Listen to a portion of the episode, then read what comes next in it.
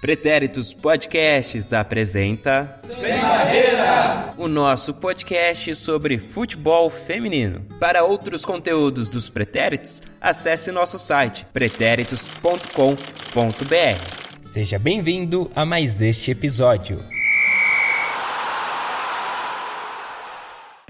Fala galera do Sem Barreira, aqui é a Mel, tudo bem com vocês? E eu estou muito feliz de estar aqui na companhia de vocês para mais um lindo panorama, que é o nosso boletim super informativo, tenho que dizer, sobre os campeonatos mais badalados do mundo jogado por esses mulherões da porra. Esse também é o nosso jeitinho de fingir que a gente consegue dar uma voltinha aí pela América, pela Europa. Sai mais barato desse jeito, né? Porque aí a gente só paga o nosso salário. Tá bom, né? Ter que pagar, viajar, ia sair muito caro, eu acho, né? E já que esse panorama vai ser um pouquinho mais curtinho, porque a gente tem vários campeonatos em pausa, eu vou deixar a introdução aqui bem breve para não ocupar muito tempo de vocês, né? Mas é claro que o Reclame dos Pin-Pins vem antes das informações, para que vocês serem obrigados a ouvir tudo. E claro, vocês vão ouvir e já acompanhar a gente em todas as maneiras possíveis, né? Então, nas redes sociais, a gente tá marcando presença no Twitter e no Instagram com arroba pode sem barreira. E é claro que a nossa grande Isa Almeida, já conhecida como Garota dos Fios, coordena muito bem as informações levantadas por todos nós e garante esses fios maravilhosos sobre todas as rodadas do campeonato lá no Twitter. Depois que vocês terminarem aqui, correm lá pro Twitter, acompanhem todos os detalhes e vejam que cada um deixou de destaque por lá. Que nem todas as informações são as mesmas daqui, hein, gente? E é claro que a gente também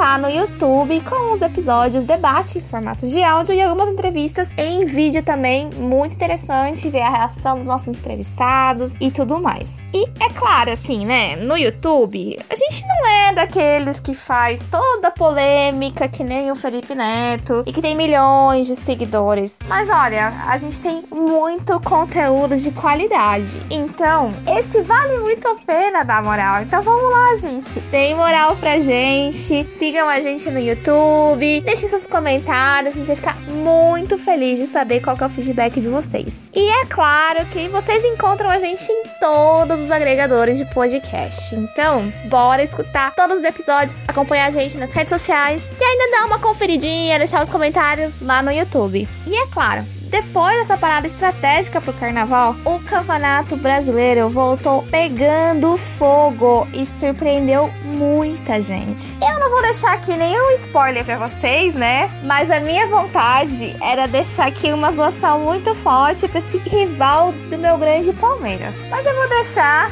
esse timaço de mulheres que cobrem o nosso Campeonato Brasileiro apresentar para vocês e contar para vocês como é que foi essa rodada. Duda, conta aí pra gente como é que foi essa rodada do Brasileirão. Ralo, Mel. É, é ralo ou ralo? Eu não sei como é que fala. Eu vou chamar o meu especialista aqui em alemão no Duolingo. Eduardo, por favor. Ralo. Muito obrigada. Fluente, vou colocar no currículo já. Chorango. Quê? Jo. Não, é sério, o que, que significa isso? Eu acho que é desculpa. Não que ca ca cabeça agora, mas é o que eu sei. Oh, it's okay, it's okay. Bom, então vamos lá, né? É, antes de começar, de novo, a gente tem que criar uma vinheta para as minhas para os meus pedidos de. para as minhas correções. Por favor, vamos providenciar. É, mas. Então vamos lá. Antes de começar, eu queria fazer uma pequena, grande correção, na verdade. Então, é, no último panorama eu falei também na artilharia. Meu problema é com a artilharia, já percebi. Que a Carla Nunes era de São Paulo e na verdade ela joga no Palmeiras, né? Eu passei a informação errada por equívoco ali no calor da emoção. Então estou aqui para fazer registrar a errata 2, tá? E para que erros não aconteçam mais, afinal, erros fazem parte da vida do ser humano, né? Desde que a gente não repita o mesmo erro. Então, para que isso não aconteça, Eduardo está aqui de prova do meu lado, eu vim Já preparada. Super organizada. Ah, eu tô orgulhosa de mim. Eu me organizei de verdade para fazer. Obrigada. Para fazer esse panorama, tá? Então, por favor, não crie uma impressão errada de que eu não me organizo, de que eu não ligo pro que eu tô fazendo, porque é muito contrário disso, tá? Tô aqui pra valer. Então, vamos lá, né? Vamos ao que interessa, que é a rodada 4 do Brasileirão. Depois aí de uma pequena pausa pro carnaval. Aliás, feliz ano novo, Du! Uhul! Brincadeira, gente. Não, falando sério. Depois que a gente teve essa pausa aí pros bloquinhos e trios elétricos e tudo mais, no sábado, dia 29, a gente teve quatro grandes jogos aí na rodada 4 do Brasileirão. O primeiro deles foi Cruzeiro e Palmeiras. Palmeiras venceu de 5 a 0 e a Nath Andrade trouxe a análise desse jogo pra gente na visão do Cruzeiro, teve expulsão, polêmica envolvendo a arbitragem, reclamação e, claro, muitos gols, né? Inclusive, tem um depoimento exclusivo, bomba, exclusivo em Solta pan. Tem o PAN ainda? Gente, eu tô atrasada com o podcast, tá? Novidade. Tem, se chamar tem. Se chamar tem. Se chama até, então coloca o PAN.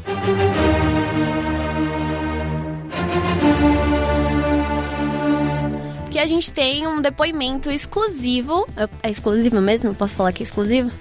Ah, foi a Nath que. Mas tá saindo primeiro pela gente? foi- Tá saindo primeiro pela gente. Ah, então tá Eu bom. acho. Vamos, Então- vamos, vamos, vamos fingir que é. Vamos fingir, mas eu vou gravar as duas versões. Temos um depoimento. É, vamos, vamos assim. Vamos. Ah, vamos assim direto? Ah, então tá bom. Então a gente tem um depoimento da Bia Zanerato falando aí sobre o Palmeiras, sobre a seleção. Então, Não, é só queria comentar que o Henrique Guimarães, nosso Game 89, pai do Bebê Bem, ele é fã da Bia Zanerato. eu não sei o que comentar, mas saudades do Henrique participando aqui dos debates. Ele sempre tem muita coisa pra ensinar pra gente. Então, Rick, um beijo, tá? Cuida aí do seu neném. Então agora, Nath, agora é sério, agora é com você, toca aí. Oi, gente. Tô trazendo as notícias do Cruzeiro aqui em Minas. E a equipe celeste teve a primeira derrota em casa desde a criação do time, que oficialmente completou um ano na última semana. O Cruzeiro perdeu de 5 a 0 para o Palmeiras, com gols da zagueira Thaís, Carla Nunes, que fez duas vezes, a Bia Zanerato, que estava estreando, e a Rosana fechou o caixão celeste. A equipe cruzeirense veio com muitos desfalques. Além da Duda e da Micaele, que estão com a seleção sub-20, o técnico Jorge Victor não pôde contar com a Kim e a Maiara. As duas são titulares. A Kim estava lesionada, a Maiara chegou até a ir para o banco, mas não tinha condições de jogo. A Dedê, que é primeira reserva da Micaele, machucou na véspera do jogo, então já foi mais um problema para o técnico Jorge Vitor. A Evelyn, lateral direita, e a Camila Ambrosio, que também costuma ser primeira reserva, completaram o time do DM. A gente chegou até a brincar que para completar o banco do Cruzeiro, como o Cruzeiro não tem base, iam chamar o roupeiro, o massagista, o médico, porque a equipe foi bem desfalcada. E pesou em campo. A a falta da Maiara, acho que foi a mais clara dentre todas as ausências. A centroavante Tamires, que entrou no lugar da Kim, não teve uma noite boa, chegou a perder pênalti. A Vanessa e a Miriam, que são dois dos destaques do time, também perderam gols feitos. Foi uma daquelas clássicas noites em que nada dá certo. Mas sorte das palmeirenses. O técnico do Palmeiras chegou a comentar que o jogo, que o placar não diz o que foi o jogo, que apesar de todos os desfalques, foi um jogo bastante equilibrado. E até certo ponto realmente foi. A equipe do Cruzeiro teve muitas chances, a do Palmeiras também. Mas a do Palmeiras foi mais efetiva e soube jogar em cima dos erros do Cruzeiro. Duas coisas chamaram atenção nesse jogo. A primeira foi a arbitragem, novamente sendo problema para o Cruzeiro. A arbitragem foi bastante questionada. A torcida saiu do Sesc bem revoltada com as marcações. E chamou a atenção a escalação do trio de arbitragem. Que foi. Do trio, não, desculpa, do quarteto. Que foi o mesmo do primeiro jogo. Que o Cruzeiro já havia feito reclamação formal. Tanto na federação quanto na CBF. Aí diretamente ao próprio trio. Que foi aquele jogo Cruzeiro e São Paulo. Com aquele pênalti absurdo marcado. E com aquela aquele pisão da Duda na Janaína na frente da quarta árbitra que foi só para cartão amarelo. A quarta árbitra daquela partida foi a juíza de ontem e a juíza foi a quarta árbitra, elas só inverteram. E é legal lembrar esse lance da Duda pisando na Janaína e tomando só cartão amarelo, porque a Janaína foi expulsa após o fim da partida, porque, segundo consta na súmula, ela virou pro trio de arbitragem e falou: parabéns, vocês são horríveis. Nisso, ela tomou um cartão vermelho direto. É, chama atenção que um pisão totalmente desproporcional foi para cartão amarelo e uma reclamação foi para vermelho direto após o fim do jogo. Mas arbitragem mineira, né? Não tem muito o que se falar. E o outro ponto, agora esse é o ponto legal. Foi a estreia da Bia Zanerato, a atacante que veio para o Palmeiras por causa do surto de coronavírus na China. Fez sua estreia, estreou com gol, agradeceu a oportunidade, falou sobre a estreia e falou também sobre a seleção. Ela saiu do Sesc direto para o aeroporto para se apresentar à seleção e falou um pouquinho sobre esse desafio, que é o que você vai escutar agora. Cara, eu tô muito feliz. Eu acho que é um recomeço pro Palmeiras, né? A gente tinha vindo de duas derrotas é, contra o Corinthians, que é uma baita de uma equipe, Ferroviária também. Tivemos a vitória, uma vitória contra o Vitória, mas a gente sabia da importância desse jogo contra o Cruzeiro pra gente crescer dentro da competição. E eu fiquei muito feliz de estrear fazendo gol, o time jogando de uma maneira linda de se ver. Eu acho que esse é o futebol do Palmeiras. O Palmeiras é grande e isso que é, que é um time grande mostrando dentro de campo. Então, estou muito feliz com o gol, mas principalmente principalmente com a vitória. E você agora está indo para a seleção. Eu queria que você me falasse a sua expectativa com a competição. A gente sabe que vamos enfrentar grandes equipes. A, Pia não tem medo de desafios. Eu acho que essa é uma ótima preparação é, visando as Olimpíadas, né? Então vamos muito focadas, não vamos ter muito tempo de treinamento. A gente chega lá dia 2, nosso primeiro jogo já é dia 4 contra a Holanda. Então a gente sabe que vamos enfrentar grandes equipes, mas acho que isso tudo é uma preparação para o nosso foco maior, que é as Olimpíadas. E aqui no Brasil você está com, com, com um contrato bem curto, justamente por causa dessa questão do coronavírus. Como que é trabalhar num período tão curto, com pouco tempo de preparação, pouco tempo na equipe, sabendo que está pouco tempo disponível para a equipe? Ah, eu vim. É, foi um, um, imprevisto, né? Que aconteceu, uma infelicidade lá na China, era para eu estar lá. Mas eu vim para somar no Palmeiras, eu acho que agregar, é, trazendo, querendo ou não, uma referência do futebol feminino hoje. É, e, e, acho que isso só vai acrescentar para as meninas cada vez mais conseguirem desenvolver o seu melhor futebol, motivação para elas também. Eu acho que, acho que a gente conseguiu demonstrar isso dentro de campo, né? É, não estou pensando no, no tempo que eu vou ficar aqui, eu estou procurando fazer o meu melhor no período que eu vou ter aqui. Voltando ao Cruzeiro, com a derrota, a equipe passou a ser a primeira equipe fora da zona de rebaixamento. Aí a gente vê a importância daquela vitória contra o São Paulo, que muita gente tinha como improvável. E o próximo desafio da equipe celeste é o Iranduba, lá no Amazonas, dia 14, se não me engano. É isso, aqui é a Natália Andrade, beijo para vocês.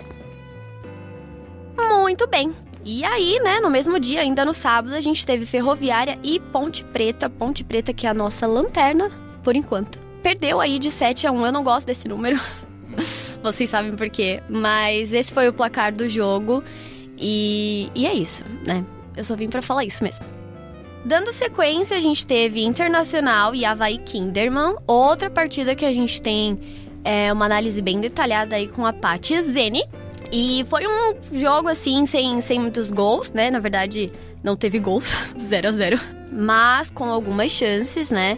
E a Paty vai dar os detalhes pra gente. Então, Paty, com você. Estamos aqui mais uma vez para falar do Kinderman. O jogo que aconteceu no, nesse último sábado foi contra o Internacional, o segundo jogo seguido contra times do Rio Grande do Sul. O jogo terminou 0 a 0 não teve gols, mas eu vou falar de como foi o jogo em si. No primeiro tempo, a Julia Bianchi, sempre ela, ali no comecinho teve um bom ataque para o Kinder, foi uma das melhores chances do time de Santa Catarina no primeiro tempo. A Bianca Brasil, do Internacional, perdeu uma chance ótima na frente da Bárbara, ela chutou para fora. O Internacional construiu um bom contra-ataque, mas ela acabou perdendo. Depois desse lance, o Internacional começou a ter mais chances ali perto da área do Kingdom. Mas o jogo estava bem aberto. Ali naquele momento a gente percebia que qualquer um dos dois ele poderia chegar com perigo.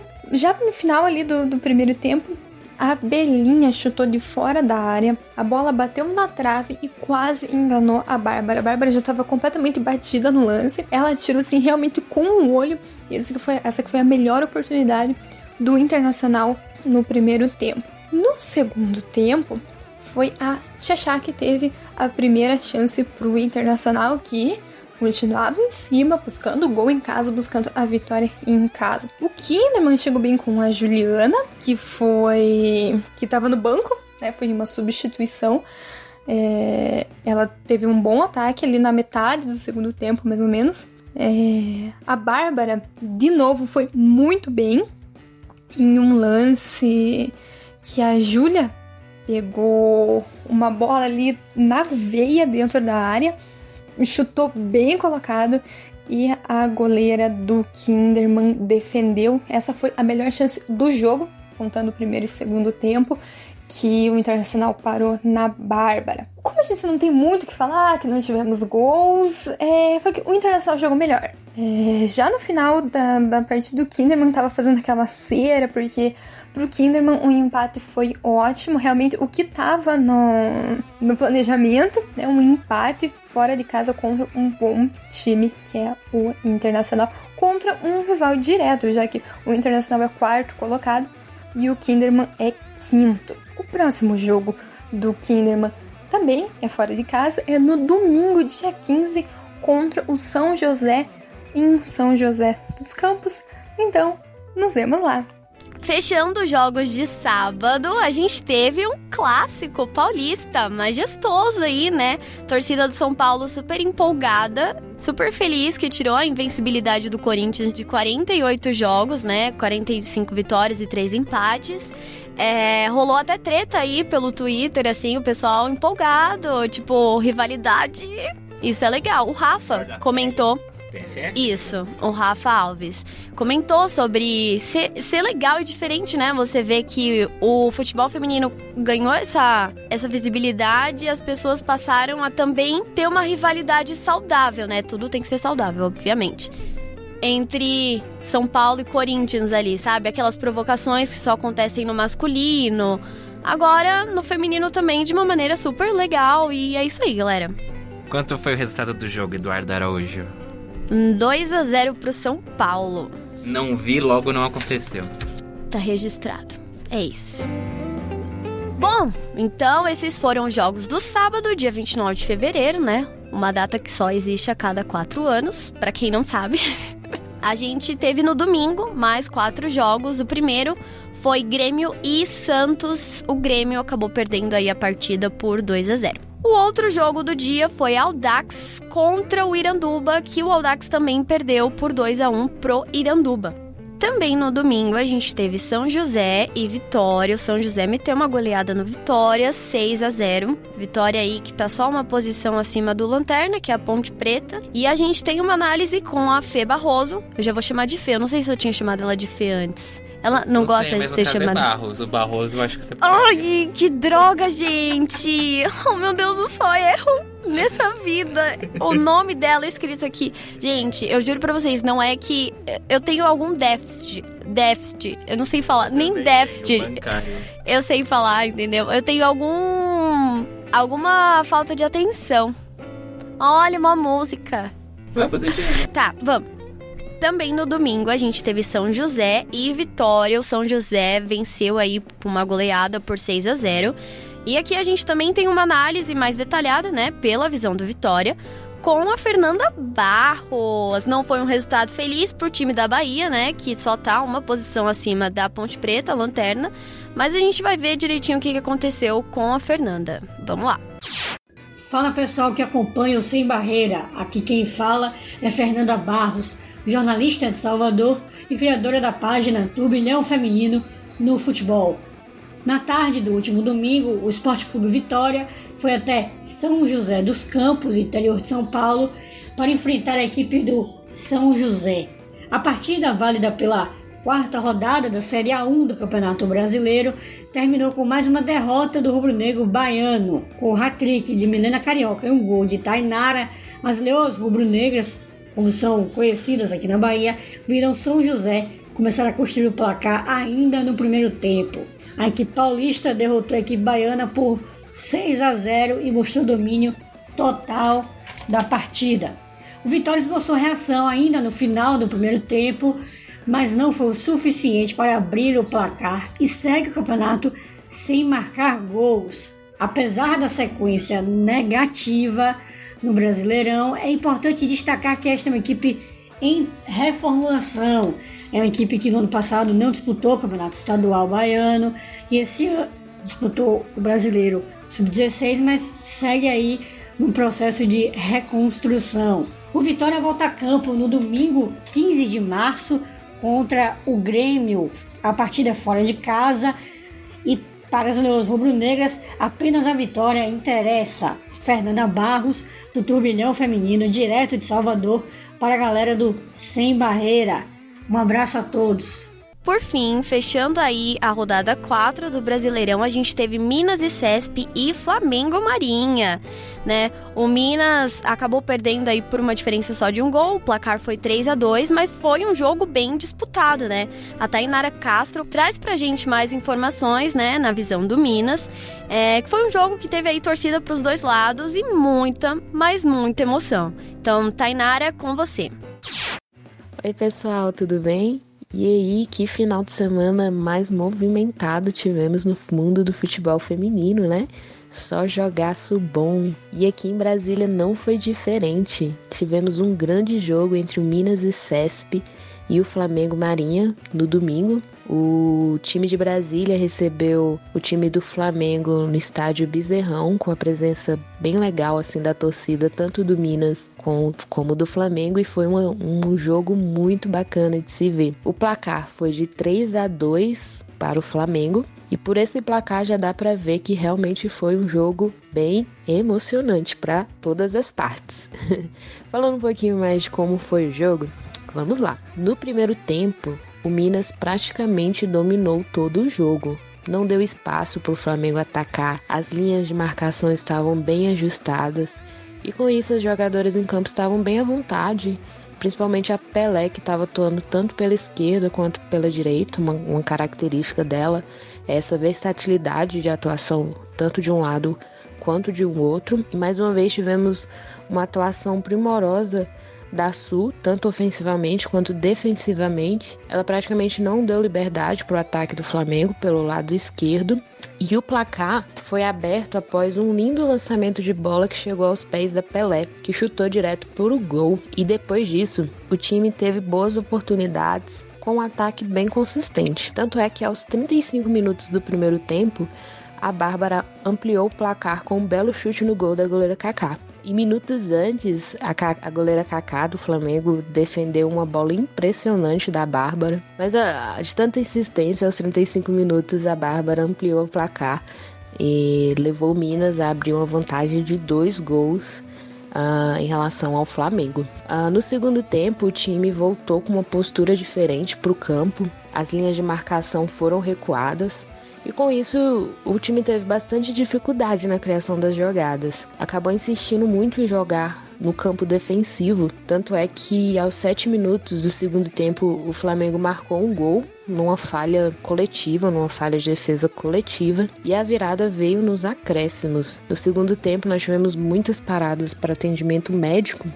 e o, o juiz deu seis minutos de acréscimo. E em menos de quatro minutos desses acréscimos, o Flamengo marcou dois gols, gerando assim a virada sobre o time do Minas. Os três gols, na verdade, eles foram sofridos em jogadas aéreas com falhas tanto da defesa quanto da goleira. O time ele acabou sofrendo uma virada desnecessária porque se tivesse mantido a mesma postura do primeiro tempo, o placar com certeza teria sido aumentado por uh, um pouco maior, né? Porque realmente o time estava bem organizado com as com as linhas defensivas, meio de campo e ataque bem organizado, a Pelé, a Robinha. É, realmente o time teve toda a oportunidade de ampliar o placar, mas agora o importante é, é levantar a cabeça, né, reparar os erros cometidos. Eu continuo afirmando que o time ele tem uma, um passe de qualidade impressionante, faz triangulações e jogadas ofensivas tanto pelos lados do campo quanto pelo meio de uma forma bem, bem, bem legal e realmente dá gosto ver, é, assistir esse time jogar com tanta qualidade. Eu trouxe aqui também os destaques no jogo é, do domingo, né? A Suzana, ela, como eu já tinha dito, ela teve uma atuação primorosa no, no primeiro tempo. Praticamente impediu o avanço do Flamengo Marinha pela lateral. A Pelé também correu o campo inteiro, ajudou na defesa e na construção das jogadas. A Catrina e a Bárbara deram uma segurança ali no, no meio de campo, distribuindo as jogadas, como foi no último jogo. E eu trago um destaque maior para a Catrine, que na minha opinião foi a melhor jogadora em campo uh, do time do Minas, porque ela manteve uma consistência durante toda a partida. Isso foi bem legal.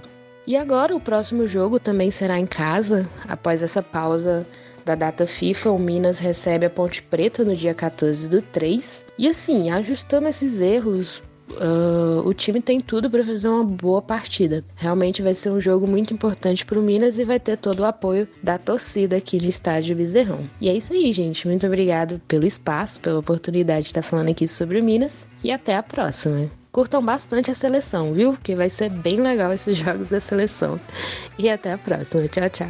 Então é isso, gente. Esse foi o resultado. Antes da gente voltar na arte, voltar não, né? Falar da artilharia atualizada agora e trazer a tabela para vocês. O meu ajudante do dia, Eduardo, tem uma informação aqui para passar. Vai lá, Du.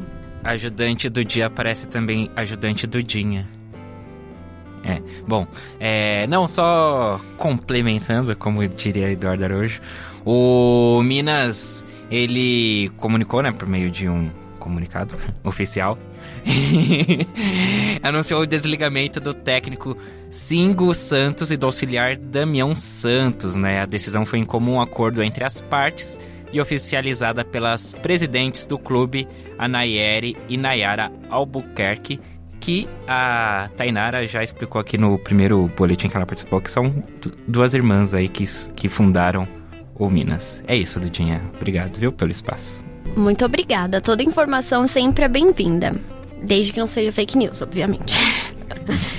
Então vamos lá. E só queria acrescentar, complementar, é, que o Brasileirão só volta no sábado, dia 14. Então a gente vai ter um período aí sem jogos por conta do torneio internacional da França, né? Um amistoso que o Brasil vai disputar agora.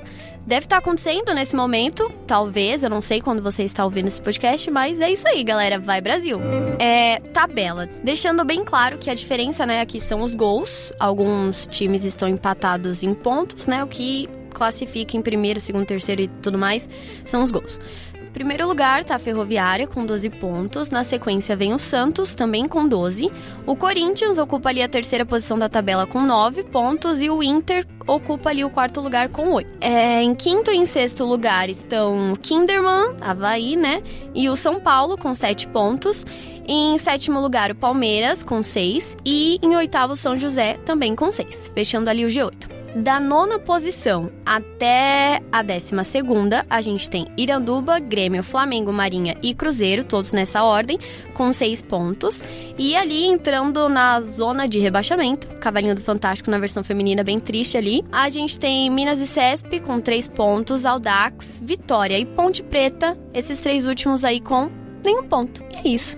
Artilharia! Uhul! Agora, muita atenção para Eduarda não cometer erros.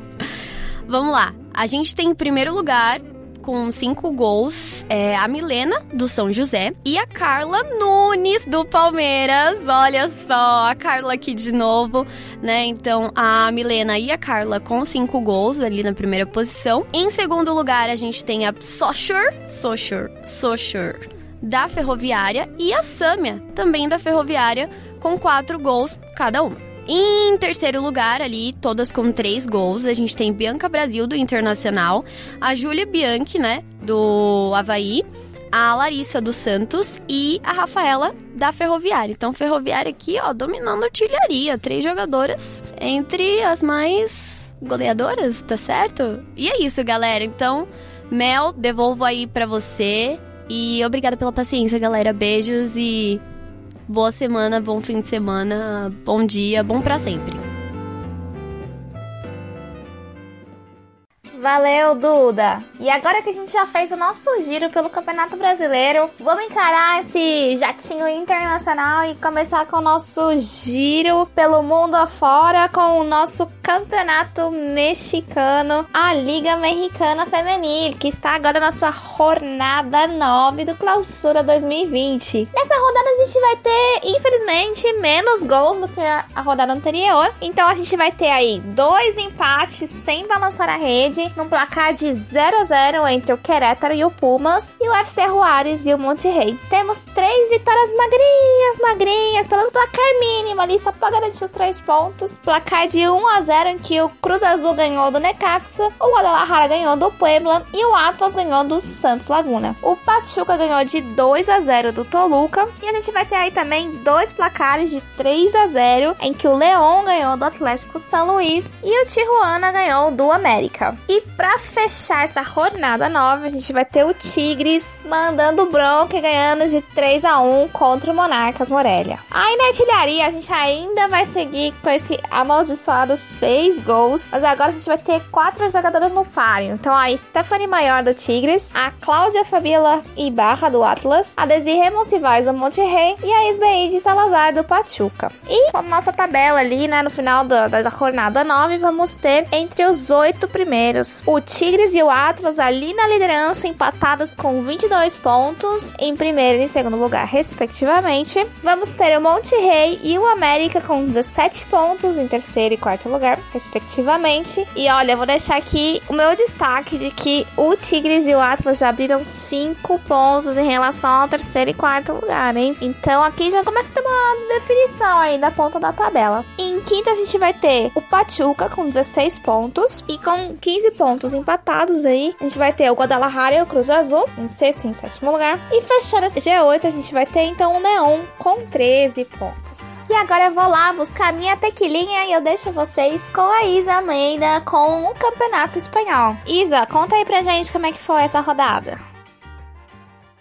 Olá, olá vocês! Isalmeida here. Vamos de jornada 22 do nosso espanholzão, que teve goleada, teve virada surpreendente, teve gol de brasileira e teve um 0 a 0 também, pois não gostamos quando não tem gol. Para os resultados então, dois jogos aconteceram no sábado. O Sevilla recebeu o Levante e perdeu 2 a 0 para o time visitante. O Tenerife recebeu o Valência e o time das Ilhas Canárias venceu por 2 a 0. Com essa derrota, o Valência chega a 14 jornadas sem vencer. São 8 derrotas e 6 empates. A última vitória foi na jornada 7. No domingão, o Raio perdeu para o Real Betis por 2 a 0. E lembram da virada surpreendente? Então, o Tacon recebeu o Deportivo e vencia por 3 a 0. Gols de Cassi, Lorena e Jacobson, até que aos 81 minutos o Deportivo iniciou a sua super virada e fez 4 gols em 9 minutos. Ah, o futebol, né? Os gols foram da Maia, que abriu a porteira, Romero deixou dois e Kika fechou a conta. 4 a 3 Deportivo. O Barcelona recebeu o Madrid e goleou mais uma vez. Nada novo, né, ouvintes? 5 a 0 no time de Madrid, que errou muito defensivamente e sofreu com algumas baixas no elenco. O Sporting ficou no empate com o Logronho, 1 a 1. O Atlético de Madrid meteu-lhe um 3 a 0 no Real Sociedad. Ludmilla fez dois gols e Amanda Sampedro fez o terceiro. Fechando a rodada, Atlético e Espanhol ficaram no 0 a 0. Na tabela de classificação, em primeiro lugar segue o líder Barcelona com 59 pontos, manteve a vantagem para o Atlético de 9 pontos. O Atlético vem em segundo com 50 pontos e em terceiro lugar o Levante com 45 pontos. Na zona de rebaixamento agora está o Valência, como eu havia dito anteriormente, com uma sequência muito ruim, tem 17 pontos e na lanterna o Espanhol com 5 pontos. O Espanhol que está há 301 dias sem vencer na primeira Iberdrola e vale destacar que o Real Betis, que estava sempre aqui na zona de rebaixamento, agora respira aliviado lá na 12ª colocação. Por hoje é só, amados, e quem quiser saber mais detalhes sobre a jornada 22, temos a nossa thread lá no Twitter, arroba dá uma conferida lá e se gostar, deixa aquele RT maroto. Agora vem aí diretamente da Alemanha nossa querida Mel Caruso. Vai daí, Mel.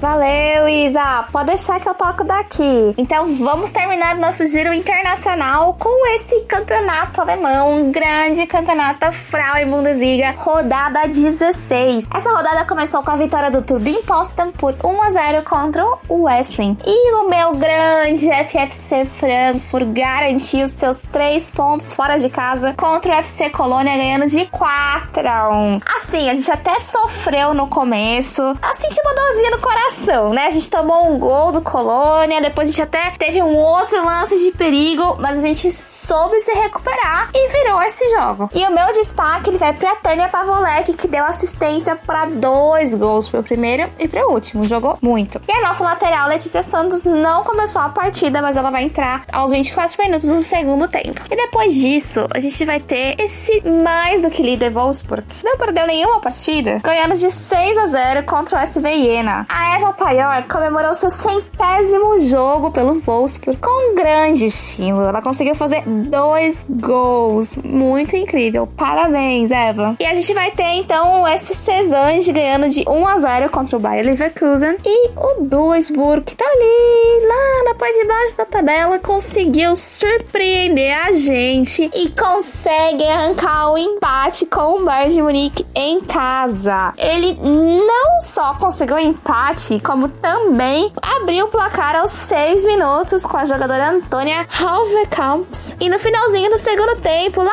pros 43 minutos, garante um empate com o gol da Danica Vu. Mas, gente, é muito bonitinho ver a emoção das jogadoras com o gol dela. E como todo mundo comemorou muito, eu imagino quanto deve ser significativo você conseguir fazer um gol contra o Bayern de Munique, né? E o Hoffenheim, que terminou o primeiro tempo com 1 a 0 voltou com tudo pro segundo tempo e consagrou a sua vitória em 4 a 1 contra o Freiburg em casa. E assim, o começo do segundo tempo foi avassalador. Numa troca de passes mal feita do Freiburg, aqui na pontapé inicial mesmo do segundo tempo, a Nicole Bila acha sua oportunidade e faz uma jogada individual incrível, atravessando quase que metade do campo, driblando a goleira e garantindo o segundo do Hoffenheim. Foi um golaço.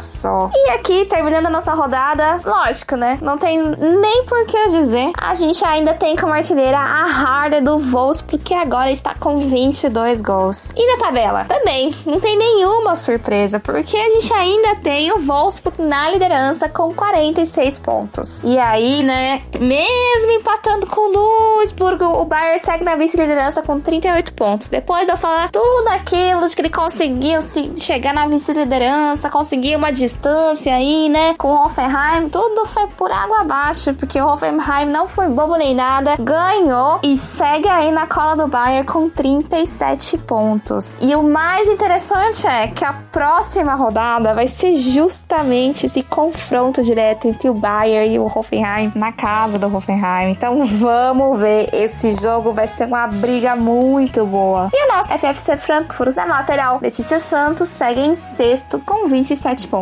Na zona da degola a gente vai ter aí o FC Colônia e o SV Jena com 7 e 2 pontos respectivamente. E a Frauen Bundesliga agora só vai voltar oficialmente no final de março, mas nos dias 15 e 22 a gente vai ter a reposição dos jogos do Colônia que foram adiados. Então primeiro a gente vai ter o jogo contra o SV Jena, depois contra o, Dru o Duisburg. E são praticamente as partidas que vão definir a zona de rebaixamento. Então elas também vão ter certa importância, né, digamos assim. Os resultados eles vão ser passados no Twitter, mas provavelmente não serão noticiados aqui no Panorama. Pra vocês já ficarem espertos e não sentirem muita falta da Frauen.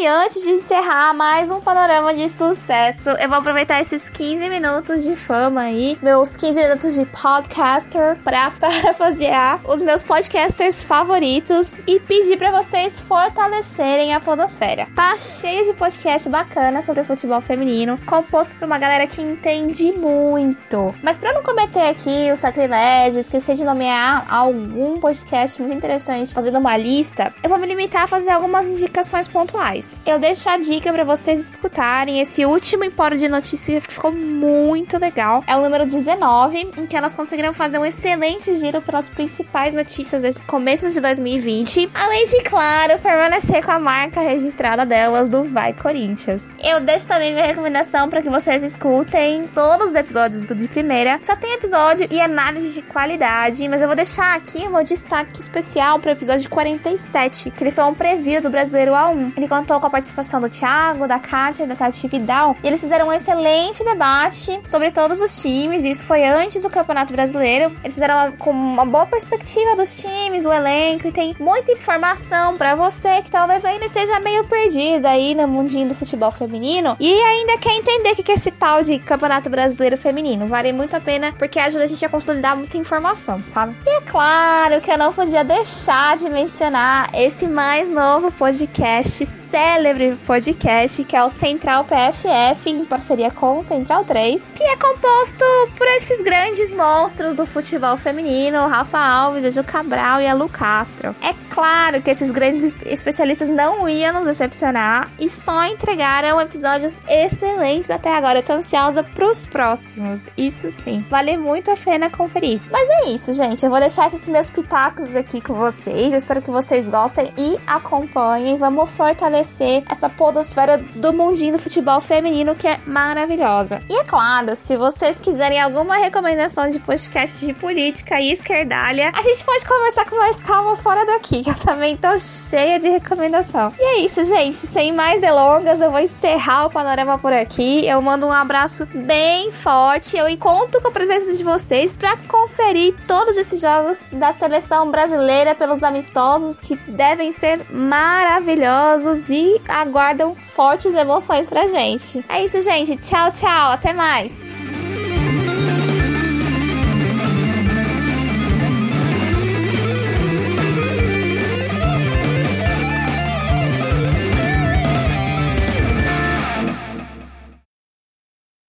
Bem detalhada com a Paty Zeni. Falei certo. Zeni. Oi! Que droga, velho. Você sabe que isso vai pro final, né, do episódio. Não tem ainda? Os... Você não ouve nenhum episódio? Eu ouvi os outros panoramas. eu, eu, eu ouvi, Vamos tá lá, no vai, meu Spotify. vamos, tá. vamos. Então, peraí. Vamos voltar de novo. Este episódio foi editado por Eduardo Willi, Marcelo Murata e Wilson Santos. Sonoplastia e finalização Eduardo Willi. As trilhas musicais utilizadas na abertura, encerramento e bloco do Campeonato Brasileiro foram compostas, produzidas e executadas por Marcelo Murata.